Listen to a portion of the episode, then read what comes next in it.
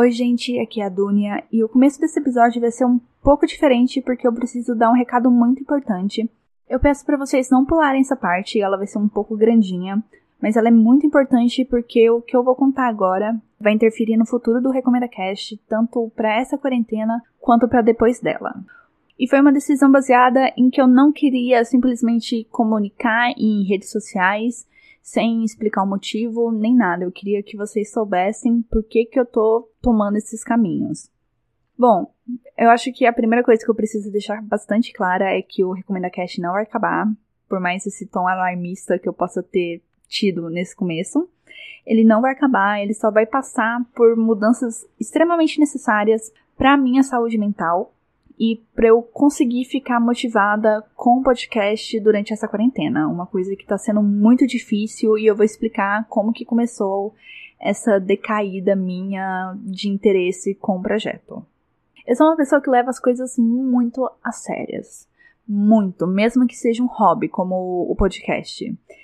E eu tava conseguindo maneirar isso até um certo ponto, até uns meses atrás, sendo sincera, quando eu percebi que o podcast estava tomando rumos de sair de hobby para virar uma obrigação. Por que, que eu estava sentindo isso? Eu tinha prazos semanais para cumprir, eu já não me sentia mais motivada a ler e assistir coisas, porque eu estava a fim de assistir aquilo, eu estava mais pensando no que que vocês ouvintes teriam mais interesse, então eu estava focando mais nisso, né, nessa necessidade externa, em vez de atender uma necessidade interna minha. Isso começou a me prejudicar muito, muito mesmo.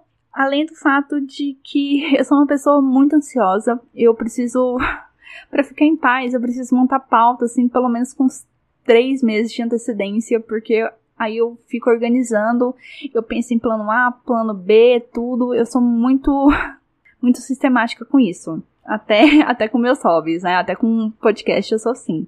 Só que a coisa escalou de um jeito nessa quarentena, porque eu já não tô tendo muita motivação para fazer minhas coisas do dia a dia. E como o podcast estava virando uma obrigação, eu já estava realmente perdendo toda a motivação de mexer com ele, de escrever pauta, de assistir, sabe? Tava afetando não só o episódio, o fato de eu postar da gravação, tava afetando o processo que vem antes dele, de assistir coisas, porque eu me colocava prazos, eu me forçava a assistir coisas que eu não, que no momento eu não tava afim de assistir.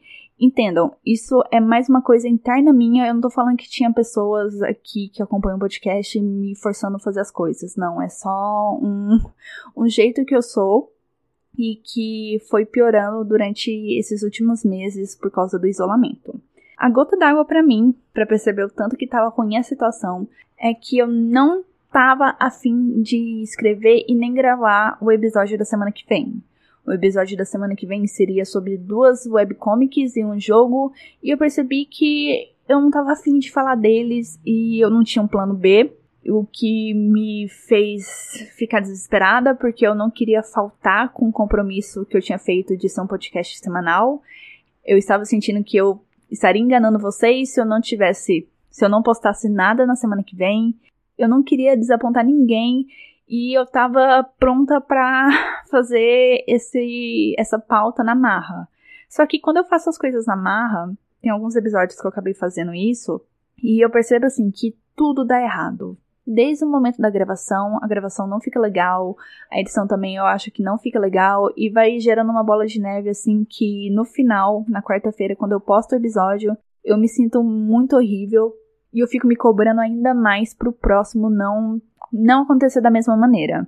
E essa semana, quando eu percebi que eu ia ter que fazer isso, porque eu não tinha plano B e eu não queria cancelar o episódio, eu decidi tomar uma decisão sobre a estrutura do Recomenda Cash em si e que vai evitar que esse tipo de situação aconteça novamente. O que, que vai acontecer com o Recomenda Cast? Ele vai deixar de ser semanal e eu vou me dar essa liberdade de gravar episódios somente quando eu realmente quiser gravar. Quando eu tiver conteúdos legais e que eu esteja verdadeiramente afim de recomendar para vocês, porque junto com toda essa questão de qualidade versus quantidade, né, que eu tava que eu tava colocando à frente aqui no podcast, eu percebi que, que não era a maneira que eu queria lidar com as coisas, que no começo não era desse jeito e eu não quero que, que essa metodologia continue com o podcast. Por isso que eu decidi me dar essa flexibilidade. Eu até cogitei em passar o podcast para ser quinzenal ou três vezes no mês, mas eu cheguei na conclusão que eu continuaria tendo prazos, né, prazos diferentes, mas mesmo assim prazos, e eu não quero ter prazos. Eu quero simplesmente poder gravar, poder falar sobre uma coisa que realmente eu queira falar. Mas essa liberdade que eu tô me dando não quer dizer que o podcast vai ficar jogado, largado, vai ser assim uma vez e nunca. Não, nada disso. Primeiramente, eu não vou deixar de consumir a quantidade que eu estou acostumada de produtos, de, de conteúdos. O que eu quero fazer é não colocar essa pressão de que, ah, eu comecei a assistir uma série, ela parece legal, eu já imagino que ela vai entrar na pauta do Recomenda Cast, aí chega no final eu vejo que não é essas coisas, aí eu preciso arrumar desesperadamente outro conteúdo para colocar no lugar. Não. É isso que eu tô me poupando. Eu quero manter o meu ritmo de descobertas sem ter o fator precisa entrar na pauta do Recomenda Cast porque eu preciso entregar um episódio semana que vem.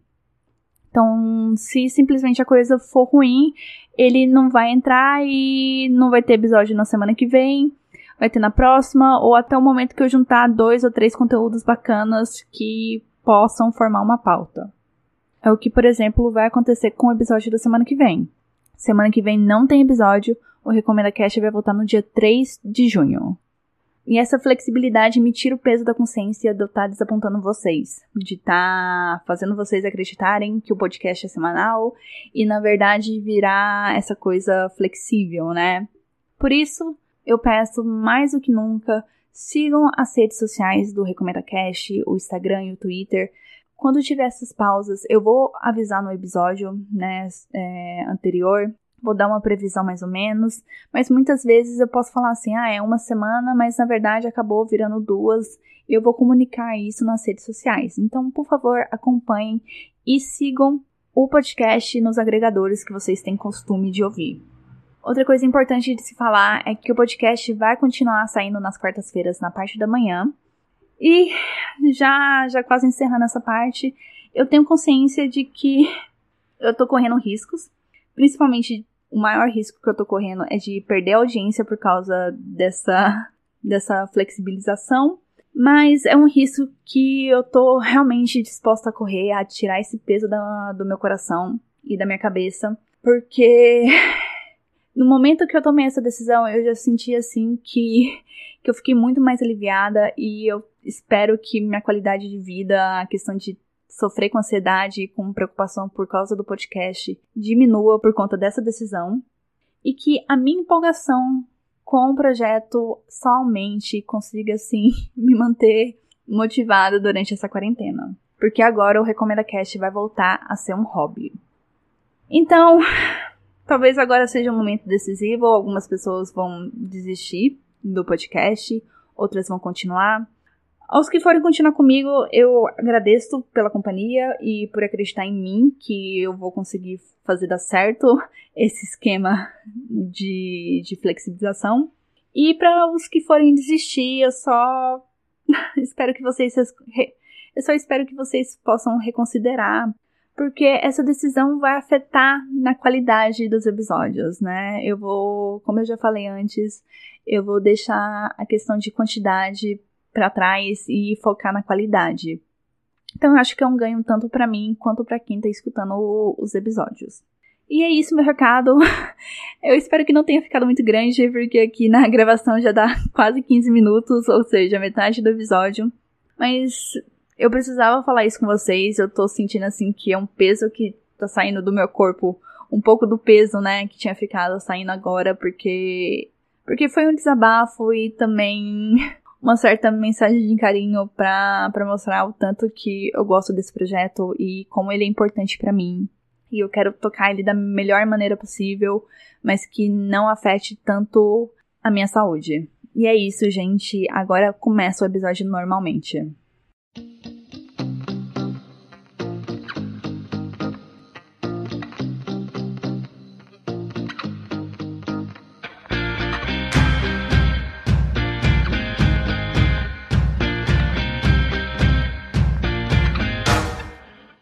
Essa semana eu vou falar da minissérie italiana onde o Papa é o vilão da história, que é a minissérie The Young Pope, e vou falar do anime que tá lá na Amazon Prime chamado Babylon, onde o vilão tem muitas caras. Daqui a pouco vocês vão entender isso.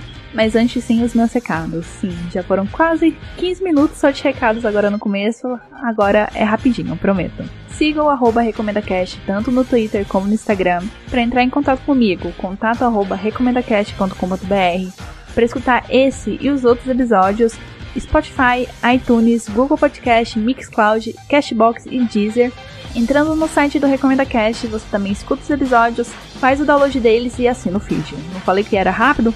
Simbora começar.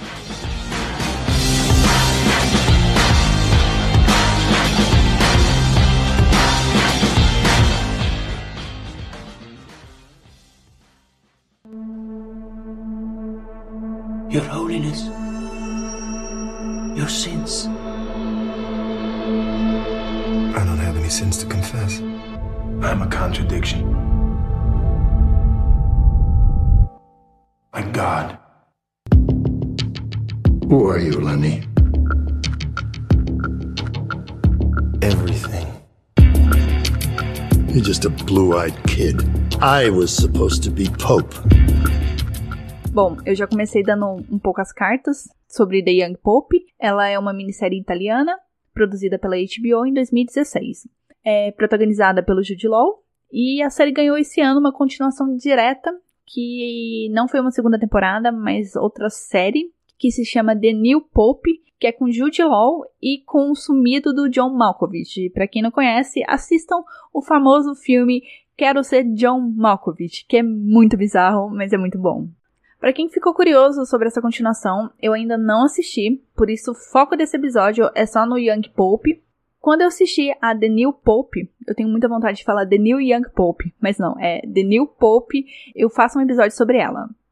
A minissérie é dirigida pelo Paolo Sorrentino, que é um dos nomes expoentes do cinema italiano, que dirigiu, eu acho que o filme mais famoso que eu conheço dele é o A Grande Beleza, e ele gosta de contar histórias sobre homens que o senso de si está fragmentado e à beira da destruição. E é isso, mais ou menos, que a gente acompanha em The Young Pope.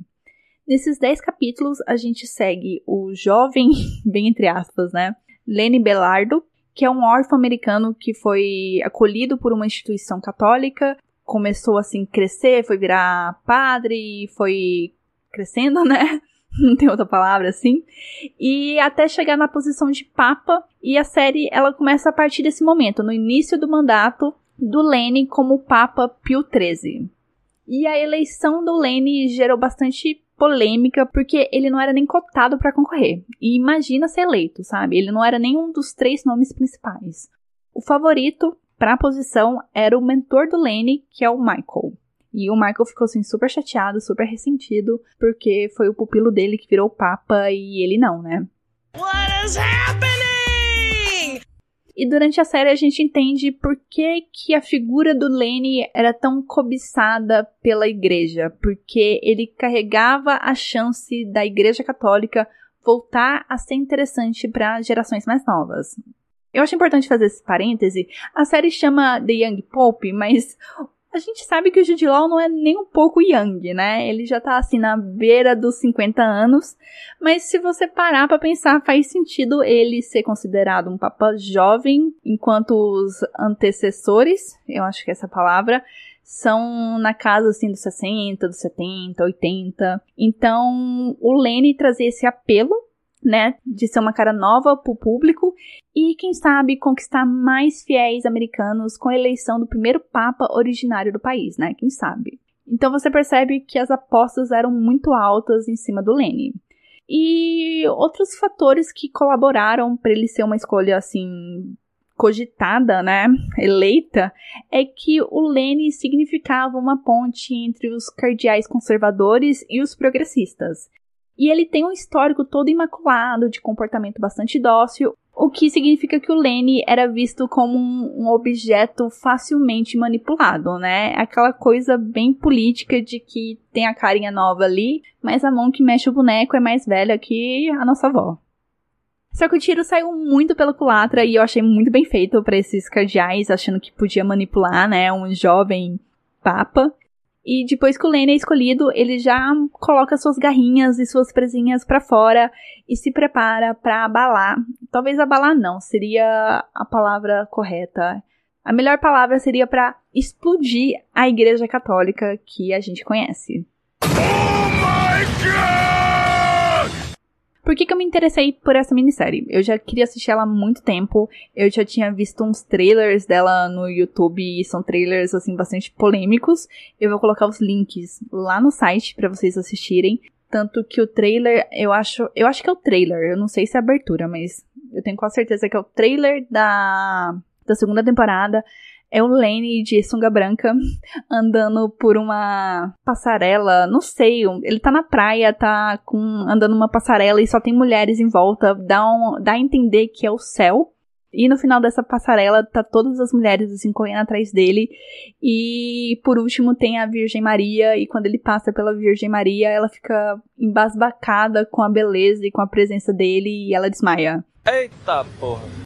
É uma série que me chamou a atenção por causa desse tom provocativo, daquele tipo assim que vai deixar as pessoas normais de cabelos em pé. E me despertou ainda mais interesse porque é focado num assunto que é tido como intocável, né? Que é a Igreja Católica.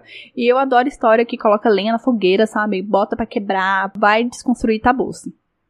E como eu não sou católica e eu não tenho qualquer apego a qualquer religião, eu achei válido trazer para roda uma visão mais crua e política da igreja e, como eu já falei, me chamou muita atenção porque ah, quem não gosta de, de acompanhar joguete político, né? Em série, principalmente, porque na vida real é muito chato. E tem as histórias de bastidores que, por mais ficcionais que elas sejam, eu acredito que tem um pouquinho de realidade. Não com os mesmos personagens, mas a questão dos relacionamentos. Outro motivo, assim, que eu não posso deixar de mencionar é o Jude Law, que para mim é igual um bom vinho. Agora vem a piada de velha, que ele fica muito melhor com a idade. E sim, eu acho sim, porque eu não gosto do Jude Law novinho, eu não gostava dos filmes dele, eu não gostava desse ar galã que ele tem, que ele tinha. Ele ainda tem, né? Mas é um galã velho. Eu não gostava desse ar galãzinho tipo Brad Pitt novinho, eu gosto mais do Jude Law cinquentão. Então, foi uma motivação para assistir essa série. Outra coisa, isso é tudo assim, antes de conhecer a série, né? Aí quando eu fui assistir o primeiro episódio, a primeira cena, ela já é muito bizarra. Foi uma das coisas mais bizarras que eu assisti nos últimos tempos porque começa com Jude Law saindo de uma pirâmide de bebês, sim, bebês vivos, e esses bebês estão no meio da Praça São Pedro, né, ali em frente ao Vaticano, ou dentro do Vaticano. E logo depois ele tá se preparando para o seu primeiro discurso como Papa, e começa bem, sabe? Ele é bastante empático, ele sabe discursar, ele tá animando os fiéis lá embaixo, ele deixa os cardeais que estão assistindo ali nas pancadas, né, nas barandas, bastante satisfeitos, porque parece ter sido uma boa escolha, né? Só que né, tava bom demais pra ser verdade. A câmera, ela começa a dar um zoom no Jude Law quando ele começa a soltar coisas assim, tipo, as pessoas esqueceram Aí fica aquele silêncio assim para a próxima fala dele. Aí o pessoal assim, ah, esqueceram de, de Deus, de não sei mais o que. Ele vai falar alguma coisa assim poderosa. Aí ele fala assim: as pessoas esqueceram de se masturbar, de usar camisinha, de fazer aborto, de celebrar casamento gay, de que os padres se amam e precisam casar. What? Oh my. Foi um choque muito grande porque eu não estava preparada para isso. Ninguém que estava lá assistindo o discurso estava preparado para isso, porque todo mundo fica mudo. Os cardeais, eles começam a desmaiar, começam a correr, tentam interferir lá no local onde o Lene tá tá dando esse discurso, vira um Deus nos acuda e depois disso, como que eu não posso continuar assistindo essa série, né? Pra ver esse papa super babadeiro, super destruidor. Eu acho importante nesse ponto já deixar claro que a série vai se apoiar muito nessa questão do surrealismo, né, que eu acabei de descrever com essa cena, e vai se prolongar ao longo desses 10 capítulos. Então vai ter altos momentos que você vai ficar sem saber se o que tá acontecendo é real ou se é só imaginário, se é uma coisa metafórica, tipo as cenas do canguru com Lenny, que são cenas assim bastante estranhas e tem as cenas das feministas no jardim do Vaticano que você fica olhando assim, você fica assustado junto com o Lenny, porque você não sabe se é realidade ou se é o imaginário dele. E outra coisa que eu preciso deixar bastante claro é que se você se sentiu ofendido de alguma forma com a cena que eu acabei de descrever, talvez a série não seja para você, porque isso foi bastante leve. É, vai ter coisas muito piores. Mas eu preciso deixar bastante claro que a intenção da série não é a difamação da Igreja Católica ou um ataque à instituição, pelo menos na minha concepção. É, o intuito da série é mostrar o que aconteceria se fosse eleito para a igreja uma pessoa ultraconservadora e com uma pegada bastante ditadora, né? Algo assim bastante parecido com o que está acontecendo no Brasil, devemos dizer. Ai, eu tô rindo só de nervoso, gente, porque senão eu chorava. Absolutely. Quem é esse lobo em pele de cordeiro chamado Pio 13? Bom, o Pio XIII, ele é apresentado pra gente como uma pessoa que vai abalar as estruturas da Igreja Católica, mas inicialmente você imagina que ele vai fazer isso de um jeito bom, de um jeito que traga modernidade para a instituição. Mas não é assim. Eu acho que a, a abertura dessa série é fantástica e ela traduz muito bem quais são as intenções do Lenny. E a música de abertura é, é maravilhosa, é a que tocou no início desse episódio. Eu vou deixar o link dela lá no site e também vou publicar ela lá no Twitter, porque eu já falei que ela traz a essência do Lene, né? Eu vejo o Lene, depois desses 10 episódios, como um papa que traz um jeitão rockstar, sabe? Que parece legal, parece cool, parece interessante de acompanhar. Só que o Lenny, ele é um doido de pedra. Ele é um doido, assim, do, do pior tipo, porque ele é um doido perigoso ele é exatamente o contrário do que se espera de um papa. Ele é super egocêntrico, narcisista, vingativo, hipócrita e manipulador. Tem outros vários adjetivos que eu fui listando conforme eu fui assistindo os episódios, mas eu vou focar só nesses. E ele tá trabalhando muito duro para a Igreja Católica voltar para o status que ela tinha durante o período medieval, de ser uma igreja punitiva e controladora, só que de uma forma muito pior. Porque assim, o que que o Lene quer? Com essas mudanças na igreja. Ele quer que a igreja não seja popular, mas que ela seja para poucos fiéis e que esses fiéis sejam devotos e confiantes, nada de pessoas distraídas e indiferentes à instituição. Ele quer qualidade em vez de quantidade. E outro desejo dele é da igreja ser uma instituição estática, que não olha para fora e não tente diálogo com outras religiões. Nada disso.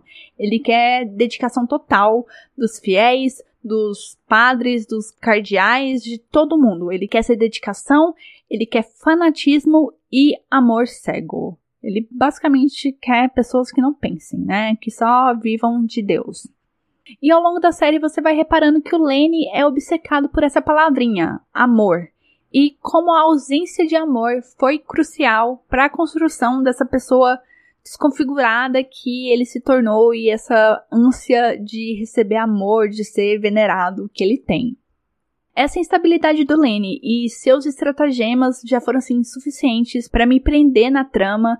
E eu tava querendo muito ver como que ia funcionar essa oposição, como que as pessoas que tinham interesses opostos ao do Lene iam combater esse papa, né, essa figura. O principal articulador da oposição e responsável, em partes, em colocar o Lene na posição que ele está hoje é o Voyello, que é um cardeal das antigas e é uma pessoa assim bastante diplomática que desde assim de que ele se conhece por gente, é o secretário do Vaticano e o segundo em comando lá. Isso já deixa claro qual era a intenção dele, né? Ele não queria virar papa, ele só queria uma pessoa que ele conseguisse manipular para tomar as decisões de acordo com a vontade dele, do Voyello. Só que o jogo virou, o papa vira o maior inimigo da igreja e o Voyello é o homem responsável por tentar frear a derrocada da igreja. Ao mesmo tempo que ele articula uma busca por substitutos para o Pio XIII. Ele já começa a sondar ali, ver quem está interessado, quem é a melhor escolha no lugar do Lenny. Além do Voyello, a gente tem a Sister Mary, que é uma presença ilustre, porque ela é interpretada pela minha queridíssima Diane Keaton. E a Sister Mary é a freira que criou Lenny e que tá estarrecida com a transformação que ele sofreu no momento que ele pisou ali na posição de papa. E a Mary, ela tem um conflito curioso em relação ao Lenny, porque ela acredita que o Lenny é um homem santo devido a um milagre que ele realizou quando ele era criança. Tem todo o surrealismo que o Lenny carrega, ainda tem essa dúvida, ele realmente é santo, ele realmente faz milagres. Então a Mary tem essa esse lado que acredita que ele é um homem santo e que por isso ele está destinado a ser um papa. Só que ao mesmo tempo ela está assistindo essa destruição do catolicismo pelas mãos do seu filho e ela vai tentar articular ali junto com Voyello uma traição, né, bem entre aspas, pelo bem maior da igreja. Eu preciso falar assim que acompanhar esses joguetes políticos da Igreja Católica foi muito interessante, foi algo assim digno de House of Cards e de Game of Thrones, porque você vai ver que muitas vezes os religiosos vão agir de uma forma muito vil, sem escrúpulos, de uma forma bastante egoísta para alcançar os objetivos preteridos. I can't wait to see how this turns out. Já encerrando o bloco, The Young Pope é uma série cheia de simbologia e ela é filmada de um jeito muito exuberante, com combinações de cenas, de músicas muito ácidas e irreverentes, para um cenário tão engessado, né? Um cenário tão sério. Uma das minhas cenas favoritas, que eu também vou postar lá no site e nas redes sociais, é a cena do Lenny se vestindo ao som de I'm Sexy and I Know It, que é daquela dupla que eu não vou tentar falar o nome. É uma cena assim que, que não, não casa nada com, com o tom sério da, da série, né? Com aquele ambiente. Mas você vai rir tanto, você vai achar tão irreverente. Porque ela lembra aquelas cenas de filmes adolescentes das meninas experimentando roupa e sapato e falando assim, aham, esse sim, esse não, sabe? É muito esse sentimento que eu tive assistindo essa cena. Eu já assisti ela acho que umas 20 vezes, eu adoro ela. Eu achei uma inserção muito boa para mostrar como que o Lenny é fútil, só que de um, de um jeito que você não deixa de gostar dele, né? Se você ficou interessado em assistir The Young Pope, ele tá disponível no Now, lá no NetNow, e provavelmente tá na HBO Go. Eu não consegui ter acesso a HBO Go, que é uma bosta, para saber se tá no catálogo, mas provavelmente tem. E você sempre pode apelar para meios alternativos, né?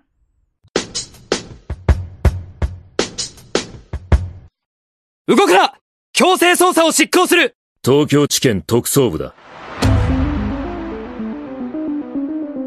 Última recomendação do episódio é a série Babylon, que é baseada numa novel de muito sucesso que foi lançada em 2015 pelo Mado Nozaki. E em 2019, ano passado, ganhou adaptação para mangá e um anime de 12 episódios que está disponível na Amazon Prime. Epa, na Prime Video. Eu sempre confundo os nomes. Minha primeira impressão com Babylon foi bastante curiosa. O anime, ele, ele é composto de uma linguagem de direção muito mais próxima à de uma série americana do que outros animes. Seja por causa da abertura, que é bastante curta, é coisa assim de 30 segundos, seja pela agilidade dos eventos, as, as coisas acontecem assim muito rápidas, não atropeladas, mas numa agilidade que faz tempo que eu não encontro em animes por causa das escolhas de ângulos e principalmente pelo tom que a história tem. O que, que acontece em Babylon? O Japão ele está testando um sistema político bastante pioneiro de autoindependência dos seus distritos. A primeira cobaia é o distrito fictício de Shiniki, onde naquele momento irá acontecer a primeira eleição para prefeito do local e esse cargo ele tem o nome de prefeito, mas equivale a ser tipo o presidente daquela região, sabe? É ele que vai fazer leis específicas naquela região. Ele não precisa da aprovação do presidente do Japão, primeiro-ministro do Japão, é. O Japão tem primeiro-ministro. Ele não precisa de nada, sabe? Ele tem um poder político muito grande. E a poucos dias dessa eleição ser disputada, a promotoria do distrito inicia uma investigação em uma empresa farmacêutica acusada de propaganda enganosa em um de seus remédios. O que, que acontece? Qual que é o caso? Essa empresa teria pedido para universidades fraudarem a taxa de eficiência do medicamento Mas o que parecia assim um simples caso corporativo, né, vai ganhando contornos sombrios e bizarros e muito gigantescos. Por que, que eu digo isso? Um dos alvos do promotor, Seizaki Zen, que é o protagonista do anime, ele é um médico que recebeu esse suborno, só que uns dias depois dessa abertura desse caso contra essa farmacêutica, ele é encontrado morto no seu apartamento, ligado a um respirador com anestésicos. É uma parada assim muito bizarra e muito assustadora, que a princípio parece suicídio, mas os promotores, né, o Zen, para pra pensar e percebe que é uma forma muito dolorosa de se suicidar, porque ele não ia morrer instantaneamente, ele ia demorar 72 horas, sabe? É, é muito agonizante. Por esse fator, essa morte acaba levantando muitas dúvidas, e essas dúvidas só pioram quando a equipe do Zen descobre que uma das pessoas que se aproximou desse médico nos últimos meses é o então secretário do candidato mais cotado a ser prefeito do distrito.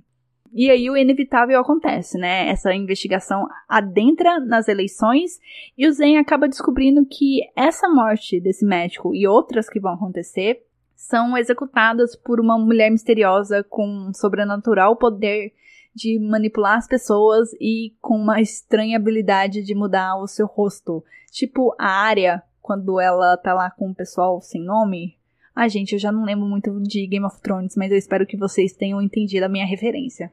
Essa mulher, ela muda de rosto e é isso, ela essa mulher muda de rosto. That was amazing. Por que que eu me interessei? Eu tava na Prime Video procurando uma história que tivesse essa pegada de investigação. Eu comecei um anime chamado Pet, mas eu não curti muita vibe e eu fui ver esse Babylon, porque ele tava sendo como um dos recomendados. O primeiro episódio é bastante impactante, muito frenético, não dá tempo para você olhar pro lado, porque toda essa extensão do caso da farmacêutica pro cenário político da cidade é mostrado logo nesse começo. Eu acho que eles gastam um ou dois episódios para conectar as tramas.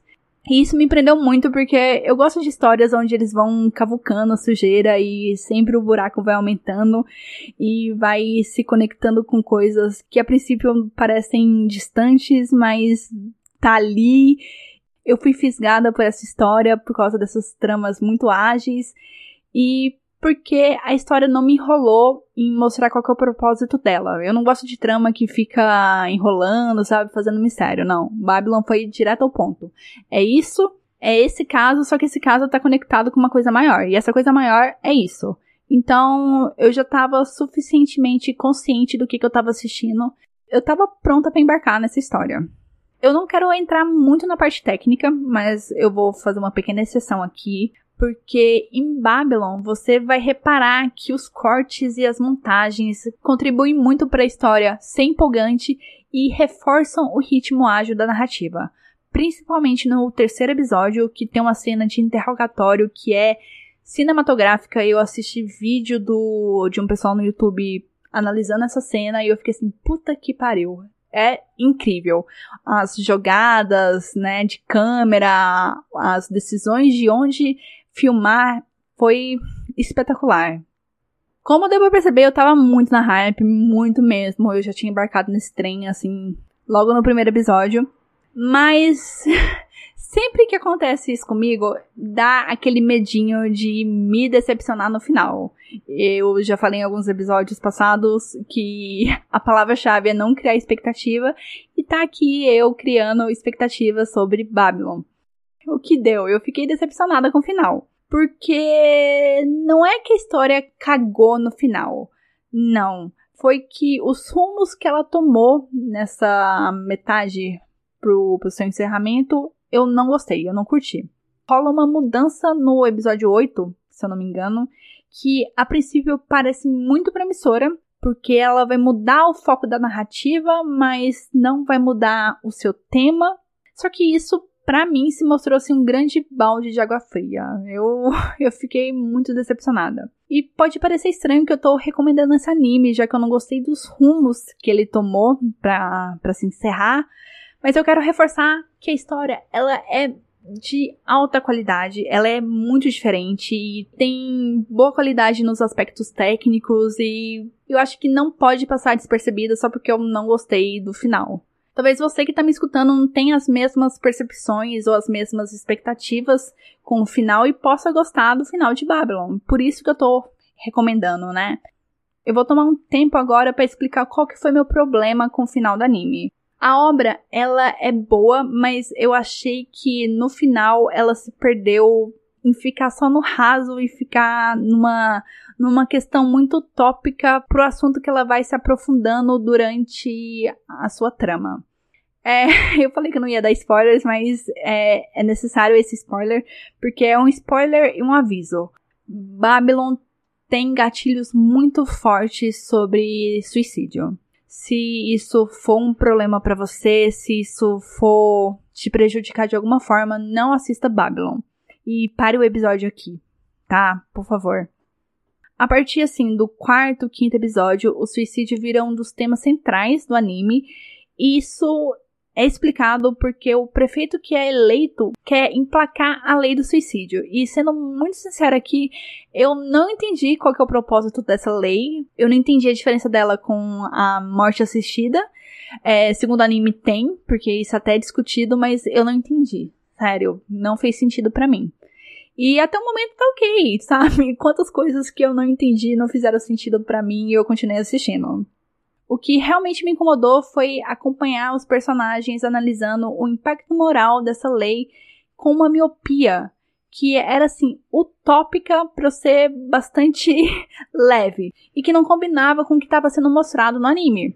Eles estavam filosofando sobre o impacto da aprovação da lei como se eles vivessem numa sociedade totalmente igualitária, sem diferença de classe, para não precisar pensar nos impactos econômicos e sociais que a lei teria sobre pessoas ricas e pobres. Eles estavam considerando que todo mundo era igual, o que claramente não é. E essa exclusão tornou o anime muito simplório para mim. Eles tiraram da roda o que não interessava para parecer que essa lei do suicídio só se tratava de uma questão moral. Então, focava na moralidade, foda-se o impacto econômico, social, etc. Eles não se aprofundaram nisso. E sendo bem sincera aqui, eu não me encrencaria tanto se a história tivesse sido vendida como uma sociedade utópica, uma sociedade perfeita, sem desigualdade, sabe? Não seria um problema essa questão. Talvez seria um problema, mas seria um problema menor. E outra coisa que me irritou nessa parte final do anime foi como eles decidiram representar alguns personagens estrangeiros que são importantes nessa, nessa metade final. E você assistindo anime, você vai sacar muito bem de quem que eu tô falando. E eu achei uma, uma visão totalmente desconectada com a realidade, sabe? Tipo assim, eles apresentam dados reais da, da taxa de suicídio na sociedade, só que em contrapartida eles estão lidando com a situação de uma forma muito porca e nem realística para essa mesma sociedade. Isso me irritou muito, sabe? Se tivesse sido mais equilibrado, novamente, como eu falei, se fosse uma coisa totalmente utópica, é, o problema teria sido menor. Para quem tá me escutando e tá achando que eu tô problematizando demais ou cobrando demais de uma história onde o objetivo dela é entreter, não é? Trazer assim grandes reflexões sobre moralidade e coisa e tal, mas sabe, eles eles trouxeram essa proposta de pegar um assunto que é extremamente pesado e sério, importante. Então eu esperaria um trato melhor sobre isso, não essa essa forma leviana que eles trataram o suicídio. O final de Babylon teria me agradado mais se essa questão da lei do suicídio fosse algo secundário, tipo uma consequência das ações da Mega C. A Mega C é a mulher que muda de rosto. E seria uma consequência das ações dela e o foco, na verdade, ser do Zen perseguindo ela. Então eu acharia assim muito melhor essa segunda parte. Porque ao mesmo tempo que eu não gosto do caminho que eles levam para chegar no final, eu gosto do final em si. Eu gosto do jeito que eles fecharam, porque combinou com a história. Eu acho é meio contraditório, mas eles começam bem, ali no meio eles se perdem, lá no finalzinho eles acertam. Pelo menos na minha opinião. É, agora eu quero falar um pouco mais sobre o que eu gostei da série. Pode parecer que eu tô desanimando todo mundo de assistir um anime, mas não. O anime é muito bom. Assistir Babylon me transmitiu a sensação de assistir aquelas séries de plot contra a segurança da pessoa e do país, meio que Jack Bauer, 24 horas, onde tem uns agentes e um envolvimento de um alto escalão, numa treta gigantesca, e o problema só vai aumentando. Só que aqui não vai ter tiro, explosão, é, perseguição, nada disso. É mais um jogo entre gato e rato, uma coisa mais mental e geopolítica, né? É uma adrenalina de um jeito diferente. Uh, Sensation, honey. Outra coisa que eu gostei bastante é do mistério em torno da Magacê, que aliás é uma ótima vilã. Ela é uma presença assim possessiva, mesmo quando ela não tá em cena, você sente a presença dela rondando o Zen, levando ele assim à beira da loucura e da obsessão. E ela não tem nenhum pingo de escrúpulos. E eu gosto de anime que não tenta ficar justificando por que, ela é má, né? Ou qual que foi o trauma que ela teve na infância pra fazer ela virar a pessoa que ela é hoje. Não, sabe? Foda-se, ela nasceu má e é assim que ela lida com a vida, né? Ela tá assim deformada e tudo bem, bola pra frente. Já encerrando, eu acho bom ressaltar é que, por mais que lide com suicídio tudo, é, a violência de Babylon não é tão gráfica, não é tão explícita, sabe? Não vai mostrar nada, mas ao mesmo tempo você vai se sentir muito violentado com, com a construção que a série faz com as cenas de violência. Então, se prepara. Eu não estava preparada e eu fiquei meio que em choque. Se você ficou interessado em assistir Babylon, ele está na Prime Video, tem 12 episódios e tudo legendado, e eu acho que é essas informações que você precisa saber. Então, vai lá assistir.